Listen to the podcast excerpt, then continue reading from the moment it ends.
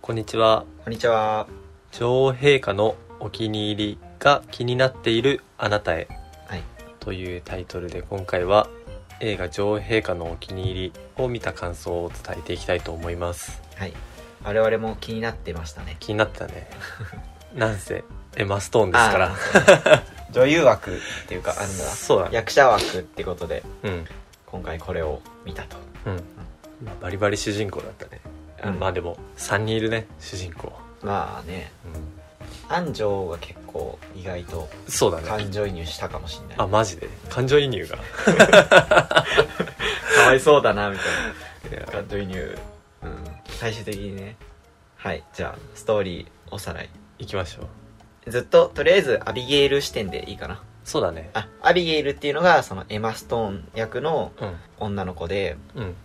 田舎から来て親戚のつてでみたいな感じうなのんかな、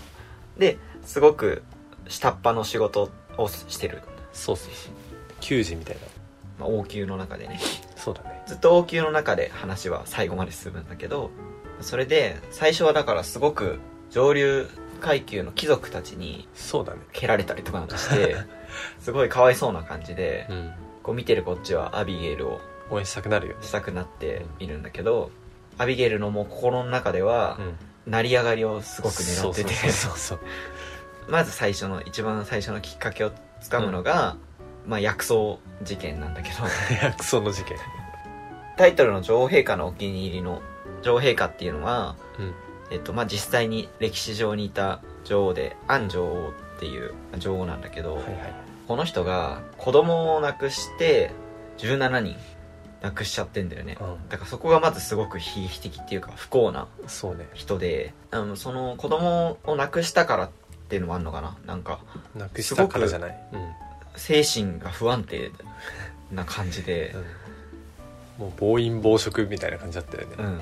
ブランデーの案みたいなああそうなんだそういうあだ名がついてたらしいああで痛風になっててう、んでもなんか膝痛いみたいなそうそうそでそれを宮廷の中で治療をしてんだけど、うんなんかな生肉を当ててそうそう治そうそう療し ててそれは正しい治療法なのかとかって思うんだけどそうなんか王宮じゃなくてさなんか冒険者みたいなのがやりそうだけど さあれはどうなんのかわかんないけど、でも結局あれはおかしかったんだかなおかしかったんじゃないでもそれよりもアビゲイルがししたうん薬草の処置の方がうんすごく効いたから、そうそうそうそうでそれで目に留まってう、んでその目に留める時もあざといよねあそうだと なんか女王陛下あれだからアビゲイルのことは目にも留めないわけでは、うんただの女中だからうんでもその安城とたまたますれ違うって時に、うん咳払いをしてごめんなさい薬草を取っている時に風邪をひいてしま ってとか言ってそうあなたなのねってなってそうそうそうそうでそこからもうそんな感じで、うんもう少しずつ女王陛下のお気に入りになっていくとそうそうそういう話ですねでその女王陛下のもともと側近っていうのかなサラっていうのがいて、うんそのサラからアビゲイルにそのお気に入りが変わっていくっていうのが描かれていくんだよねそうで安城となんかサラサラ・チャーチルがうんなんか同性愛関係の、まあ、そういう関係があったって描かれてて、うまんあそれをアビゲイルが見ちゃってでそれを利用してまたのし上がっていくんだけど安城の前に裸で現れたりとかしてそうそうそうまあ、そういうなんか性的な面でもそううん、うん、そのお気に入りになってくっていう風な展開になってきますねでそれでもう最終的にはサラと、えーアビゲイルと安城3人でいるシーンとかもなんかいっぱい増えてくんだけどうん明らかに安城がサラに対して前より冷たいっていうか、うん、冷たかったねうアビゲイルの方が私を肯定してくれるみたいなんうん、あそうだね好きでいてくれるみたいなことを安城は感じてそうだそうだ、サラはどんどんどんどんうん追いやられちゃうっていうかうんあのだから安城って痛風だ からあの砂糖とか取っちゃいけないららしいん ですよなんだけど、あの、すごくケーキ食べたがって、うんはいで、ケーキ持ってこいって言うんだけど、サラは体を気にしてっていうか、はいはいあの、やめろって言うんだけど、うんもうアビゲルどんどんもう食べていいですよっていうふうそうにそう言うんだそうそようねそうその甘い言葉でうんだから本当にサラは結構安城のためを思って言ってやってるんだけどそうなんだよねアビゲル全然そんなことは思い出して自分のことばっかり考えてるって感じただお気に入りになりたいっていう、ででその時に最後のダメ押しで、うん、えー毒薬事 件がまたえっ、と、まあ、サラの飲む飲んだ飲む紅茶に気絶するぐらいの感じの強烈な劇薬を入れてうん、その後ササラがその馬乗ってる最中に落下して引きずられてすごい引きずられて、うん、でも死にはしないんだけど、うんもう顔にすごいあざがで きてなんて言うんだろうほっぺたにナイキのマークみたいなやつそうでが、 うん、できちゃってでサラはなんか召喚みたいなところにうんうんで拾われもうそれもなんかどん底みたいな最下層の象徴みたいなはいはい場所に連れてかれてもう完全にそこで立場はもううん逆転してアビゲイルうんはそのアン女王のあの許しを得て、うんなんか貴族と結婚するんだよねそうだそこでもう勝ちみたいな、そうだそうだなってでその後はもうサラはなんとか安城に手紙を送って戻ろうとはするんだけど、アビゲイルが検閲してたそうそうそうそうなんかそういうのに邪魔されて全然戻れずアビゲイルは勝利を得るとただ一番最後なんか アビゲイルがウサギを踏むそうそうそうそ場う面が最後にあるんだけどそのウサギっていうのがアン女うんと王のその亡くなった子供たちの代わりとしていてアン女王はそれをめっちゃ大切にしてんだよねウサギたちを、うん死んだ子供の名前つけててそうそうそうそう17匹ちょうどいてそのうちの1匹をアビゲイルがこう踏むのギュッとあれはちょっとちょっとって感じだったよねねそれを見て安城王が言葉では言わないけど圧かけてる感じうんで最後ウサギたちがうんドワーって出てきてうん「ザ・フェイバリット」みたいそうねまあそんな感じですねな、うん、じゃあ、えー伝えたいことっていうのが、うんえーギリシャの奇妙な波っていうなんかムーブメントがあるみたいなのよ俺それ全然知ら ない、俺も知らなかったんだけうど、んこのヨルゴス・ランティモス監督はギリシャ人なのようん、この映画自体は結構イギリス映画で、はいはいイギリスアイルランドアメリカの合作っていう回だったかな、うんなんだけどもともとギリシャ出身の映画監督でなんかギリシャって経破綻がなんかあったじゃん、はいはいあったね ああいうのもあってなんかすごい変な狂った映画みたいのがたくさん作られてるみたいな のねそうなの、んへえその代表格なのがこの監督で、うんまあ、その感じは確かにあってうわ奇妙だなとは思ったんだけど、うんで一応過去作も見てみて、うん今回で聖なる鹿殺しってやつと一番最初に評価されたカゴの中の乙女ってやつうんを見たんだけど、まあ、それ見るとすごくひどいのよひどい見づらいのうん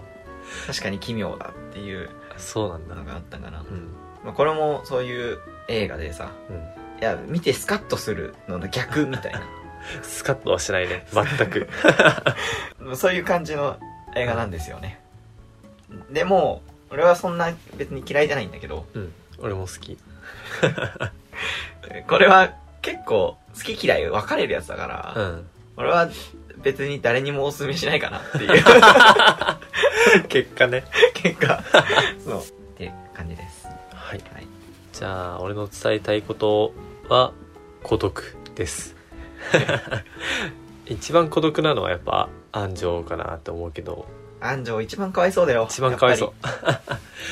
う その最後のシーンの俺なりの解釈だけど、はいはいそのウサギが最後めっちゃ映るってうんいうシーンで終わっていくけどウサギって結局その子供たちが亡くなった、まあ、代わりとして飼ってるじゃんやっぱりはいそれがこうめちゃくちゃたくさんいるように映されて終わっていくじゃんうんつまりなんか失ったものがたくさんこんなあるみたいなあー感じのイメージ図なのかなと思って、うんうんうん安城にとってみればサラも失ったしなるほどね結局得たと思ったアビゲイルもそもそも得てないみたいなうん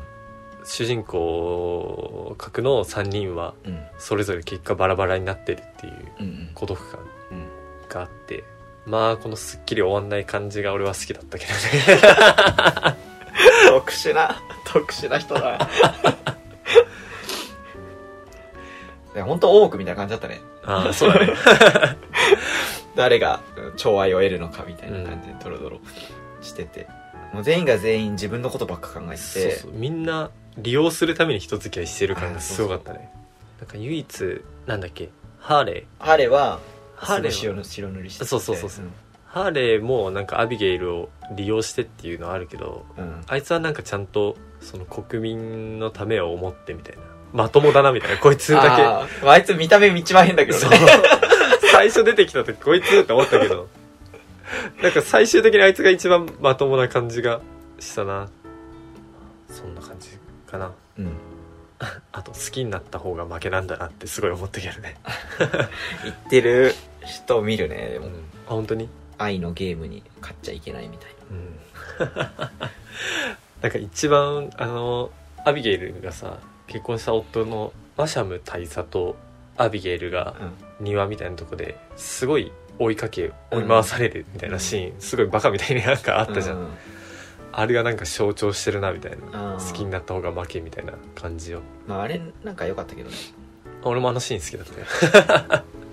あのマシャム大佐のもうちょっとつ盲信感俺大好き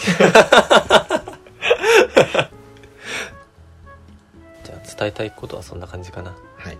OK じゃあ今回のキーワード1個目がエマ・ストーン この前も言ったけど、うんこの映画多分エマ・ストーンが見たい人が半分を占めてると思うからエマスト脱いでたしね脱いでた 下手したら嫌いになるかもしれないねとかまあエ ねマ・ストーンのことでもよかったな役の幅みたいなのがねすごかったね、演技はみんなすごかったね女王そうだね女王様も、演技で言うとやっぱ俺アンジョーが好きだったかな、うんいや特にすごいよねじゃあ2つ目のキーワード、はい2つ目はウサギ、まああの子供の代わりってことだよねまあでもほぼ最初と最後しか出てこないっていうかそうだね途中もまあ出てくるけど、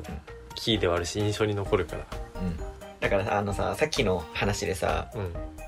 奇妙なギリシャ映画っていはいうはいのもあるし、普通じゃない映画だっていうのは思って見てるからさうんもうこのウサギ最後どうなっちゃうんだろうみたいなわかる なんか 生きちゃんと生きてるかなみたいな最後まで そういうもう怖さで俺はずっと見てたそれは確かにある、でもまあ踏まれはしたけど一応生きてた死んではいなかったね じゃあ3つ目3つ目が魚眼レンズ、はいこれ撮影がすごい、うんそう何も言わなかったけど、うん一番変なの 変なポイントはやっぱ撮影でうんあの中でもやっぱ特徴的なのが魚眼レンズの撮影っていうのがうんすごくてちょっと他の映画では全く見ないよううなん感じで、部屋全体が天井から床から全部一つの画面に入ってるようなうん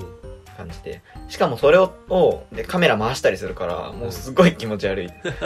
映像になってるっていうところが見どころ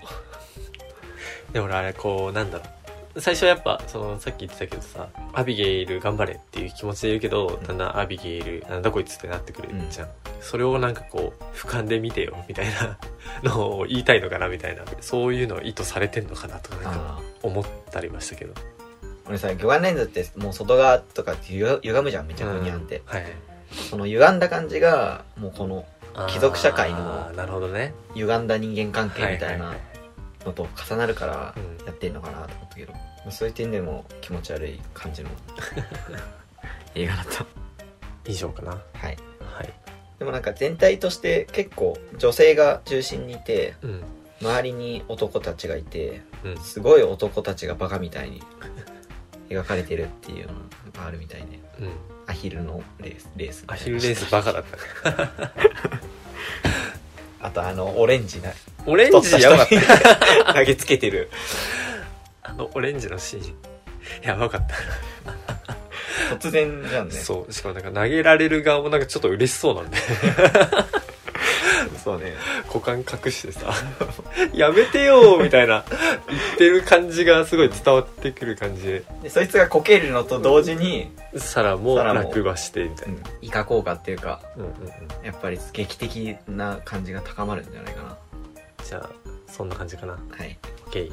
じゃあ女王陛下のお気に入りが気になっているあなたへでしたはいあんまりおすすめしません本当に僕は俺は見ればいいと思ってるはいありがとうございましあたりがとうございました